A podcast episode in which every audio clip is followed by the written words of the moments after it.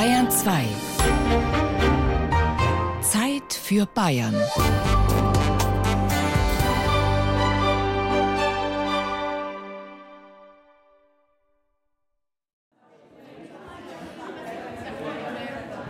Der Musiksaal am Gymnasium Carolinum in Ansbach.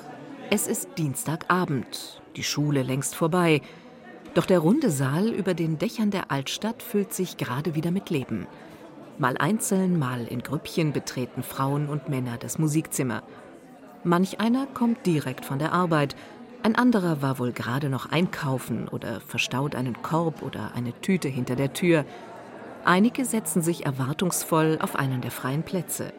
Andere stehen noch albernd beieinander, bis die Chorprobe startet. Und eins, zwei, drei und.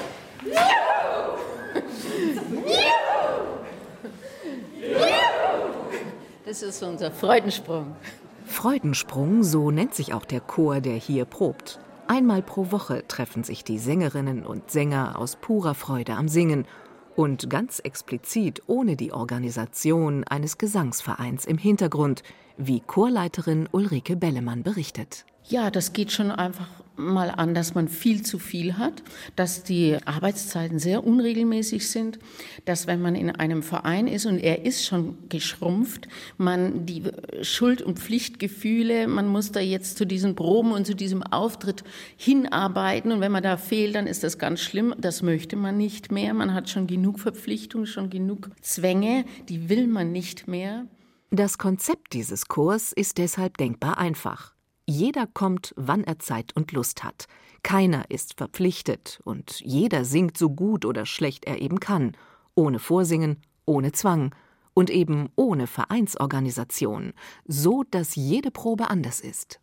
Also es ist so, dass ich natürlich nicht so eine Chorliteratur hier singen kann wie in einem Verein, wo man dann halt auch auf Aufführungen und gemeinsame Veranstaltungen mit anderen Chören hinarbeitet. Das kann ich hier nicht tun. Das heißt, ich habe kleine Liedchen, die man am Abend mehrstimmig erlernt. Und das heißt, man kommt hierher und man geht mit einem Lächeln und mit Freude wieder nach Hause, singt den ganzen Weg da das Schulhaus hinunter.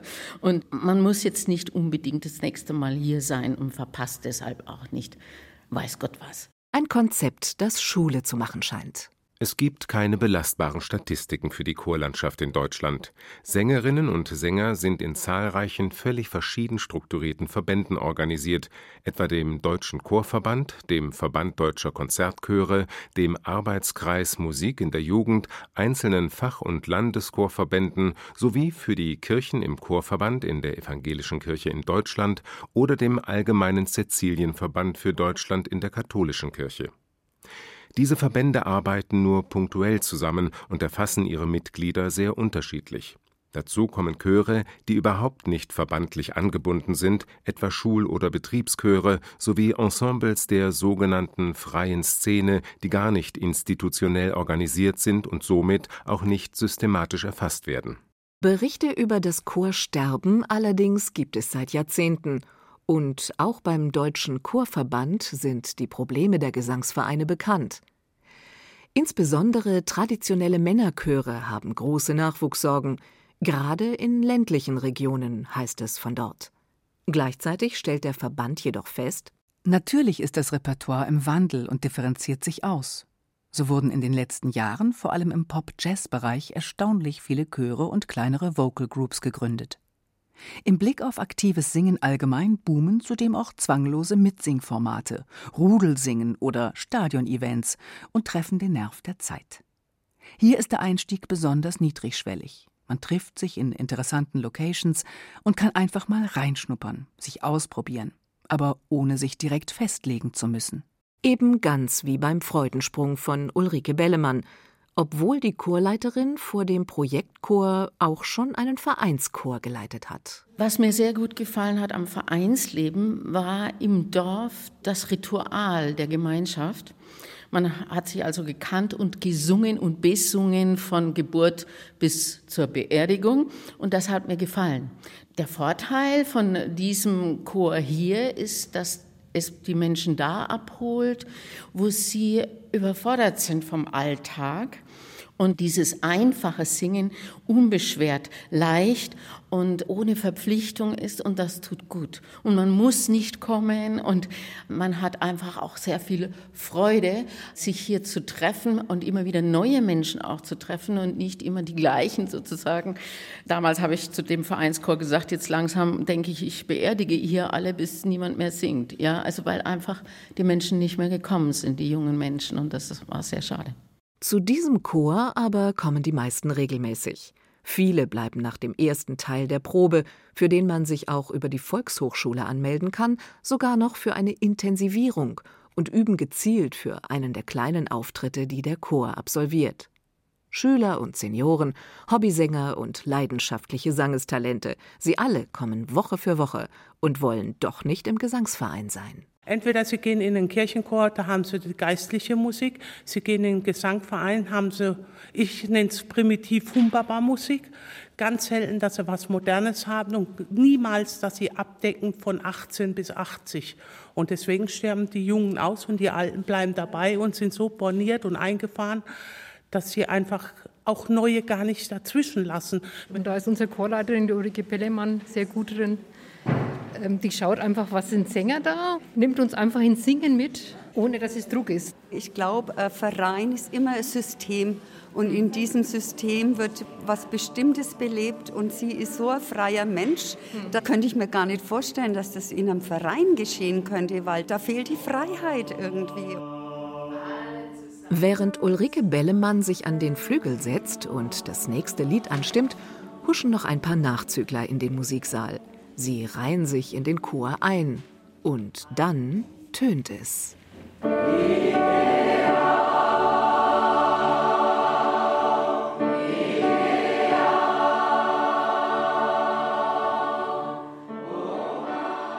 Deutschlandweit werden noch immer mehr Vereine gegründet als aufgelöst. Doch die Zahl der Löschungen steigt gab es in den 1990er Jahren bundesweit durchschnittlich etwa 20.000 Neueinträge in den Vereinsregistern pro Jahr, denen rund 5.000 Streichungen gegenüberstanden, sind es seit 2011 im Jahresdurchschnitt nur noch 15.000 Neueinträge und demgegenüber 10.000 Löschungen in Bayern waren bei den Vereinsregistern 2016 insgesamt rund 90.400 Vereine eingetragen. Allein im Bereich Sport zählte das Bayerische Landesamt für Statistik mit Sitz in Fürth im gleichen Jahr mehr als 12.000 Vereine oder eigenständige Abteilungen mit insgesamt 4,5 Millionen Mitgliedern.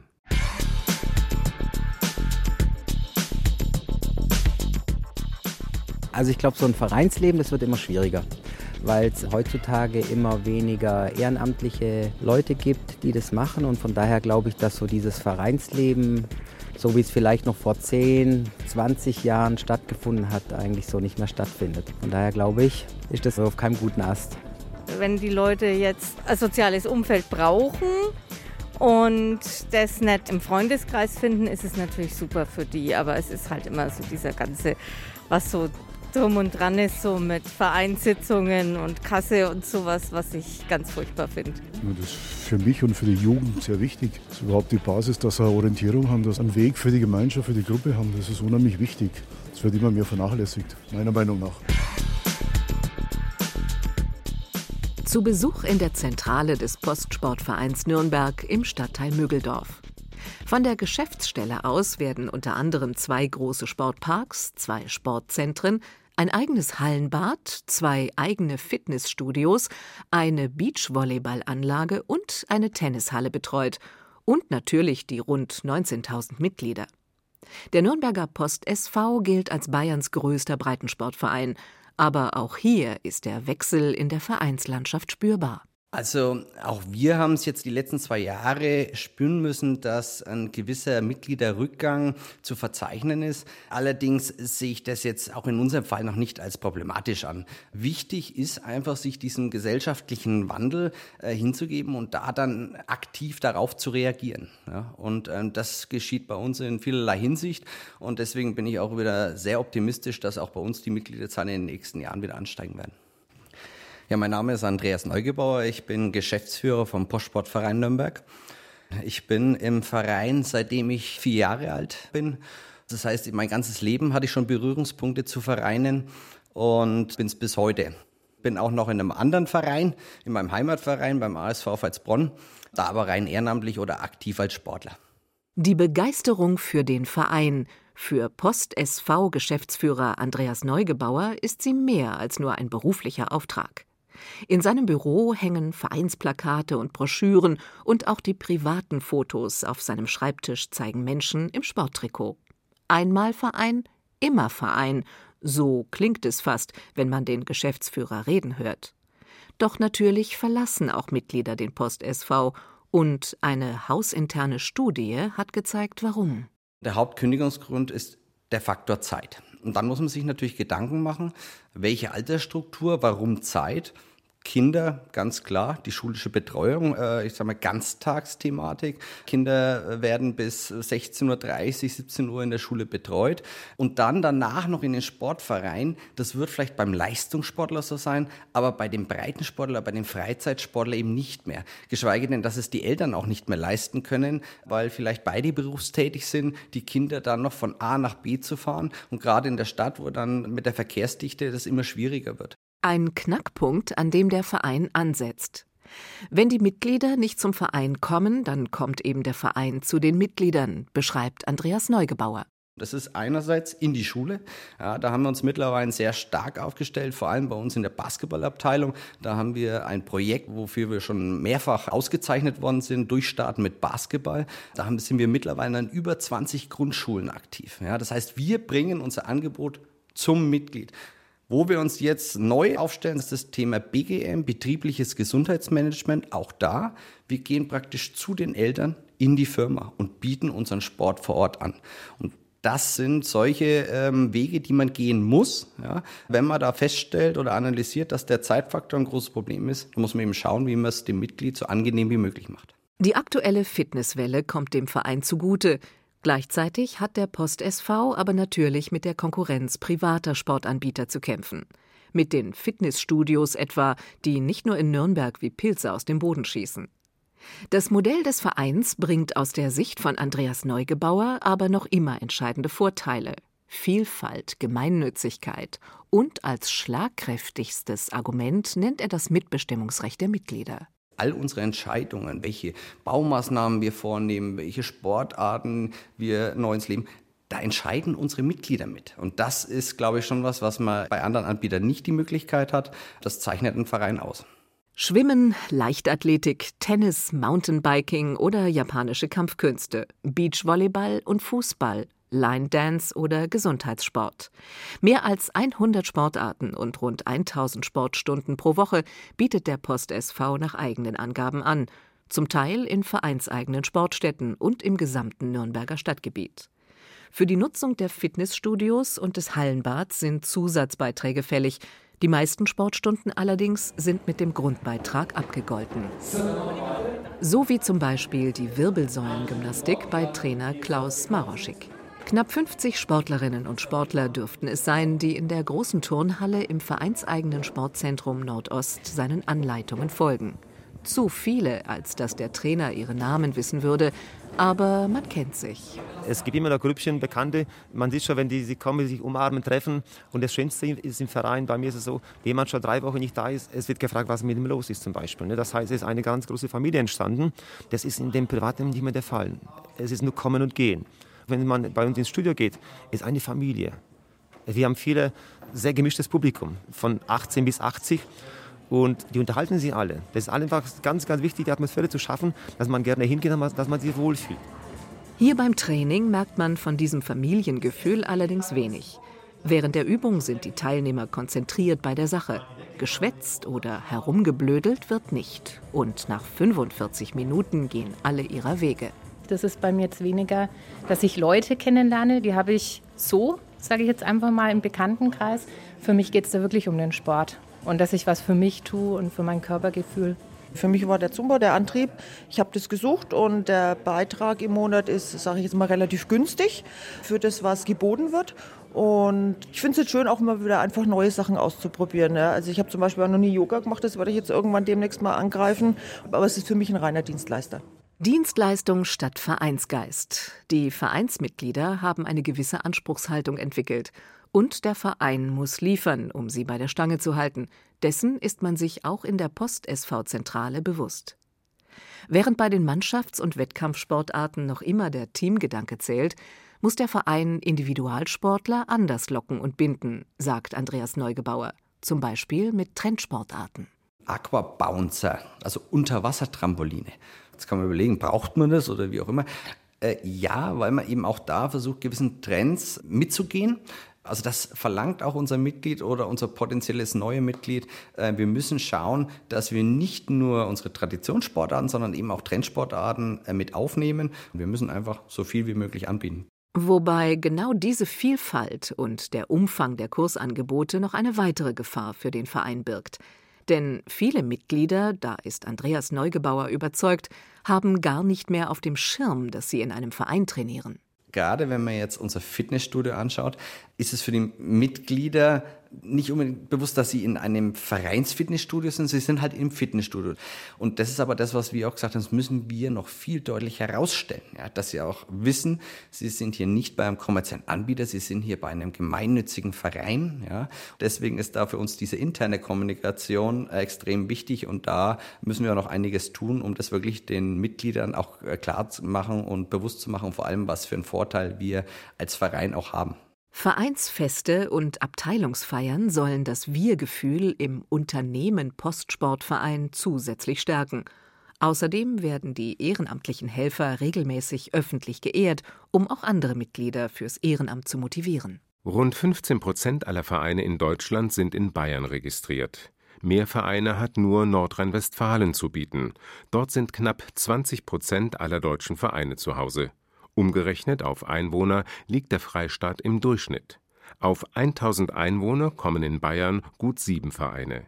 Während den Bürgern in den Hansestädten Hamburg und Bremen rechnerisch nur fünfeinhalb Vereine pro 1000 Einwohner zur Verfügung stehen, sind es in Rheinland-Pfalz fast neuneinhalb und im Saarland sogar knapp zehneinhalb Vereine pro 1000 Einwohner. Ich bin im Verein tätig, ja. Im ersten FC Nürnberg, im Tennisverein und im Fußballverein. Das ist im Endeffekt, jung bin ich jetzt, ja, 76, 60 Jahre. Gestaltet ja mit mein Leben. Außer der Familie und dem Beruf, Verein ist für mich Lebenselixier. So schaut's aus. Das ist einfach fürs Freizeitangebot, also mein Hobby im Endeffekt. Ja, vor allem für den Zusammenhalt. Man findet ja Freunde und Anschluss im Endeffekt und dafür ist ja ein Verein gut. Ich denke, es ist für die Gemeinschaft gut, ne, dass man da sich zusammentut und ähm, gemeinsames Hobby hat oder gemeinsame Leidenschaft, gemeinsame Aufgabe oder ja, dass es einfach die Gemeinsamkeit stärkt. Ein Neubau in Herrieden bei Ansbach, Stadtteil Heuberg. Fotos in einem großen Bilderrahmen erzählen hier im Vereinsheim des Schützenvereins Leibelbach-Heuberg vom Bau des Gebäudes. Bagger, Männer mit Schaufeln und viele schwitzende, aber strahlende Gesichter. Die Schützen haben dieses Haus in Eigenleistung erstellt unter tatkräftiger Mithilfe der Ortsbevölkerung und auch unsere Frauen, die uns jeden Samstag mit Essen und Kuchen versorgt haben, haben da auch dazu beigetragen. Stolz schwingt mit, wenn Georg Schimmel von den Bauarbeiten erzählt. Jeder Schütze hat etwas anderes beigetragen. Der eine geplant, der andere die Maschinen besorgt, der nächste mitgeholfen, die Mauern hochzuziehen, die Elektrik zu verlegen oder gestrichen. 16 Monate hat es gedauert, bis das neue Schützenheim fertig war. An den Wochenenden und unter der Woche abends haben die Schützen hier gewerkelt. Dabei stand der Schützenverein schon kurz vor dem Aus. Der Schützenverein war um 2005 rum sportlich klinisch tot. Ja? Wir haben zwar immer wieder versucht, verzweifelt den einen oder anderen zu begeistern. Er hat immer wieder den einen, zwei, drei gehabt. Aber das Problem ist natürlich, du brauchst eine Gruppe, die selber begeistert sind, die Freunde mitbringen und dann funktioniert es. Und wenn die fehlen, funktioniert es eben mehr schlecht als recht. Der beinahe Dolchstoß für den Schützenverein kam dann aber 2011. Den Schützen wurde ihr Schießstand im Keller der örtlichen Dorfwirtschaft aberkannt. Es haben sich halt die Richtlinien geändert hinsichtlich der Abstände zwischen den Ständen und hinter den Ständen waren nicht mehr den Regeln entsprechend und dann hat der Schießsachverständige, der hier alle vier Jahre den Stand abnimmt, die Standabnahme nicht erteilt. Es stand also einfach nur die Frage zur Diskussion, wollen wir den Schützenverein weiter erhalten oder wollen wir ihn auflösen? Es hat einige Gespräche darüber gegeben. Die Tendenz war, dass wir den Verein weiterführen möchten und es die eigentliche Möglichkeit nur besteht durch ein neues Haus. Und das haben sie gebaut. Groß, modern und mit der neuesten Technik ausgestattet. Von der Schießleitung her werden die ganzen neuen elektronischen Stände geführt, beziehungsweise programmmäßig äh, soweit halt eingegeben und abgearbeitet und ausgewertet. Wenn man dann von der Schießleitung, wenn man zu den Schützen kommt, sind hier in der Schützenhalle diese neuen elektronischen Stände. Wir haben auch unsere Jüngsten momentan an Stand. Das Thema ist, diejenigen, die 2010 die Jugend waren und die noch dazugekommen sind, sind jetzt natürlich schon wieder älter und wir arbeiten an der nächsten Generation. Die Schützen denken darüber nach, auch Blasrohrschießen in ihr Repertoire aufzunehmen. Außerdem ist ein Schießstand fürs Lichtgewehrschießen ausgestattet. Und dort dürfen zum Königsschießen oder zu Weihnachten regelmäßig schon die ganz Kleinen ran. Bekommen dann irgendwo eine Medaille, aber da sind schon welche am Stand, die fünf oder sechs sind, die halt versuchen dann mit dem Lichtgewehr zu schießen. Und so hoffen wir natürlich, dass der eine oder andere den Zugang zum Schützenverein findet und irgendwann bei uns dann auch ein guter Schütze ist. So wie Stefan Wegert. Hochkonzentriert steht der junge Mann in voller Montur am Schießstand und nimmt die Scheibe ins Visier. Das ist ein Luftgewehr. Heute schaue ich eigentlich eher auf die Technik. Stehen, ziehen, nennt sich das bei uns. Man fährt quasi runter und man ist einmal ruhig auf dem Zehner und in dem Moment sollte man eigentlich ziehen, weil dann kommt man nicht mehr so gut drauf. Das steht jetzt heute auf dem Programm. Man muss vor allem viel trainieren, wenn man zu der deutschen Spitze dazu können will. Also ich sage jetzt mal, ich werde mir jetzt mal Top 20, Top 30 einschätzen. Drei, viermal die Woche sollte man bestimmt trainieren und am Wochenende vor die Kader sehr viele Lehrgänge machen. Die meisten anderen Vereinsmitglieder haben das Training für heute Abend aber längst abgeschlossen. Sie sitzen noch in dem Aufenthaltsraum neben der Küche. Auf einem großen Flachbildfernseher können Sie den aktuellen Punktestand von Stefan genau verfolgen. Vielmehr könnten, denn der Sport ist hier gerade Nebensache. Ja, das hauptsächlich ist, also dass man halt zusammenkommt, dass wir jetzt da nach dem Schießen halt hocken alle wegen am Tisch standen oder noch eine Runde Kicker gespielt oder Schafkopf. Also halt die Gemeinschaft kommt da schon immer zusammen, auch von der ganzen Jugend. Auch unsere Wettkämpfe freitags immer. Da kommen halt alle zusammen und wollen gemeinsam ein Ziel erreichen. Also die Festli, wo wir da manchmal haben, ne, die schreiben schon Geschichte. Ne? Also ja, man hat halt Spaß dran. Wenn man da jetzt nach dem Training dort und dann kalt oder was, schon schön. Vereinserfolge gerne. Doch was hier beim Schützenverein Leibelbach-Heuberg im Mittelpunkt steht, ist das Vereinsleben. Das Schützenheim hat sich inzwischen als eine Art Dorfwirtshaus mit Stammtisch etabliert. Und eines steht für die Schützen fest. Wir sind wirklich stolz auf uns, was die Mannschaft miteinander geschaffen hat. Vom Haus angefangen bis zu den Veranstaltungen. Ob das unsere Skifahrten sind, ob das unser Rosenmontagsball ist. Dann sind wir am Altstadtfest mit beteiligt. Dann die anderen sportlichen Sachen wie das Rieder Kirchweihschießen oder unser Königsschießen. Und das schaffen wir nur, wenn alle mithelfen. Natürlich gibt es einen Hattenkern. Es gibt dann, sag jetzt mal, erweiterten Hattenkern, der da ist, wenn man braucht. Und es gibt halt stille Mitglieder. Die gehören genauso dazu. Ohne Mannschaft geht es nicht.